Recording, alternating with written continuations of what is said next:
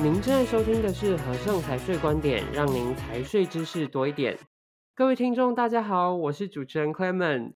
今天很高兴邀请到和盛顾问北二处的经理 Cathy，在节目中跟各位听众交流，分享税务新资讯哦。让我们欢迎 Cathy。呃，主持人好，各位听众大家好。Hi Cathy，我们今天要聊的主题呢是香港的税务新制。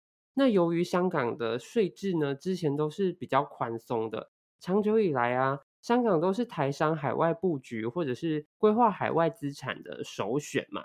但现在国际租税趋势下，香港还香吗？我们是不是可以请 Cathy 跟我们听众聊一聊？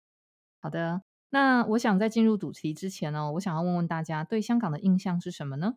哇，香港的印象就是美食之都，对，然后对旅游胜地，东西很好吃，国外的旅客很多。当然，我最喜欢的就是各大的国际品牌精品店林立，根本就是天堂啊！是啊，尤其哦，香港的夜景也是世界上有名的哦，世界必看景点之一。那香港也有东方之珠的美名哦。那除此之外呢，香港的金融发达，那它位居于亚洲的金融中心。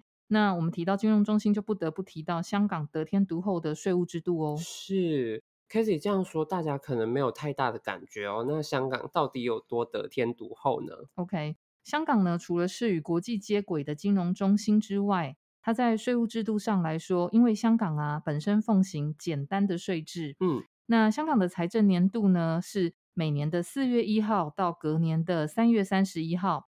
哦，税制上来说，我们把它简单直分成直接税跟间接税。是，那十分有利于我们台商在香港经营一些商业活动哦。那另外呢，香港呢是采用地域来源的课税原则，不论呢纳税人是不是居住在香港哦，都只需要就源自于香港的收入或盈利来纳税。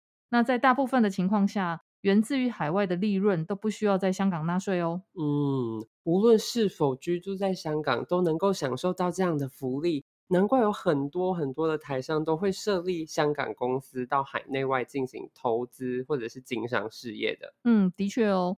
我想呢，有设立香港公司然后来进行商业活动的听众朋友们一定很有感哦。那香港的所得税呢，它是以十六点五趴来计算的。是。那我们在实务上。当业主在申报所得税的时候呢，部分收入，例如海外的收入啦，或是资本利得等等，经过会计账务的加减计算之后呢，其实真正实际有效的税率往往都不到十六点五趴哦，有时候甚至还低于十趴的都有呢。酷，香港能够成为亚洲金融中心，到现在都无人能取代，它是有真正的实力的哦。嗯，的确。不过这边我们要提到，因为这两年呢，在全球反避税的趋势下。在去年的十月呢，欧盟呢就因为香港的离岸所得免税，那进而产生双边不课税而造成税基侵蚀等等的问题，那再一次将香港列入税务不合作的区域名单哦，也就是我们俗称的灰名单。嗯。这个原因主要是因为呢，香港宽松的税制以及港外所得还有资本利得免税这两大免税优势，使得香港成为众矢之的呢。是。遇到这样子的状况啊，香港政府有没有针对这样的部分做出什么应应呢？嗯，有的。香港政府呢最近提出了修法，为了避免欧盟呢后续有可能产生税务性的惩罚呢，近来啊，香港政府非常积极的修正跟补强他们行之多年的境外收入豁免的制度。嗯，那对我们台商在海外的投资架构上，也可能会产生一些小小的影响哦。了解。那有使用香港的客户呢，或者是听众，真的要好好了解一下香港公司税制的新走向。但这个税制是对所有的使用者都有影响的吗？嗯，Karen 问得很好哦。其实啊，香港这次修法呢，不一定对所有使用香港公司的客户都有影响哦。嗯，但是对香港控股转投海外事业体的客户来说，就有一定程度的影响喽。哇！这个听起来有点复杂，Cathy 可以帮我们举例说明吗？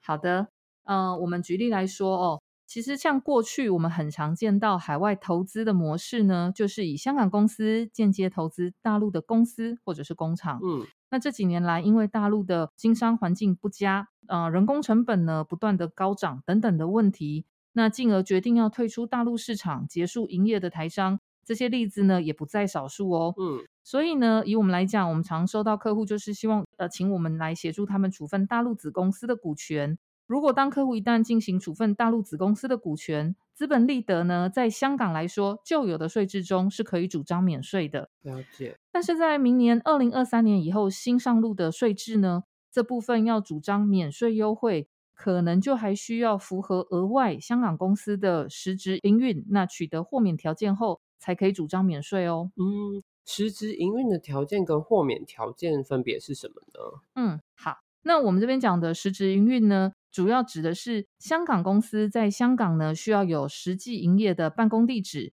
并且呢雇有香港员工以及相对应的营业用支出在香港哦。嗯，那豁免条件呢，则是对于海外子公司的持股呢不能少于五趴，而且啊在海外子公司的所得中，被动所得不超过百分之五十哦。如果台商呢想要透过香港公司处分大陆子公司的股权，即使香港公司持股高于五趴以上，而且符合豁免条件，但是呢，因为我们股权转售让所得在大陆课税的税率是十趴，那远远低于欧盟国家所议定的最低公司税负十五趴。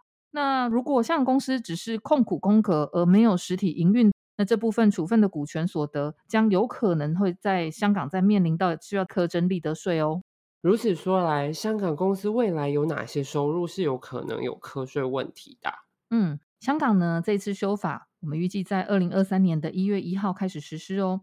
那根据草案内容呢，香港公司或者是在港登记的外国公司，如果不在香港有实质营运的话，那它源自于香港以外的股利收入啦，或者是股权转让利得啦、利息收入以及智慧财产相关的收入。都可能不再豁免课税。嗯，换句话说，也就是明年起，我们刚刚提到的四大类收入都有可能会列入课税的范围内哦。哇，听到这里，大家是不是有点 担心呢？但是真的先放心一下，看了这么多的税制修改啊，我们都知道有课税就一定会有豁免条件啦。那要怎样才能符合豁免课税呢？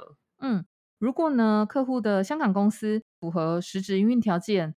那么境外的股利、股息收入、股权转让处分收益这部分都可以取得免税哦。嗯哼，那实质营运的条件我们可以分为哪几点呢？那实质营运来讲的话，哈，我们主要可以分为以下几点哦。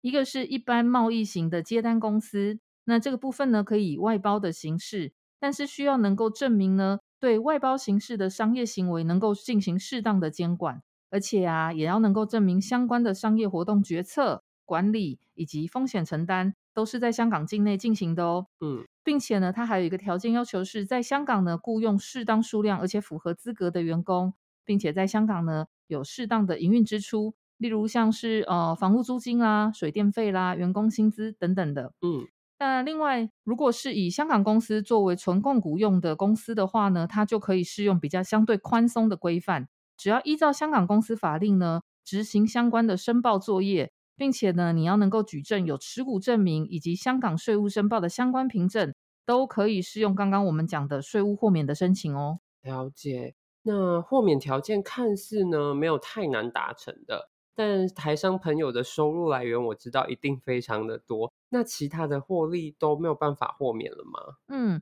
这点不用担心哦。除了我们刚刚提到的境外被动收入之外呢，其他的主被动收入呢，并不受这一次修正草案的影响哦。哦，例如国际贸易收入啦、服务性收入等境外的主动收入，也不在这一次的草案修正范围内，后续都可以继续适用于境外收入豁免免税的制度哦。了解，听众朋友们可要认真做笔记喽。那 Cathy，你刚刚有提到一个，就是比较于不同一般的收入，就是知识产权。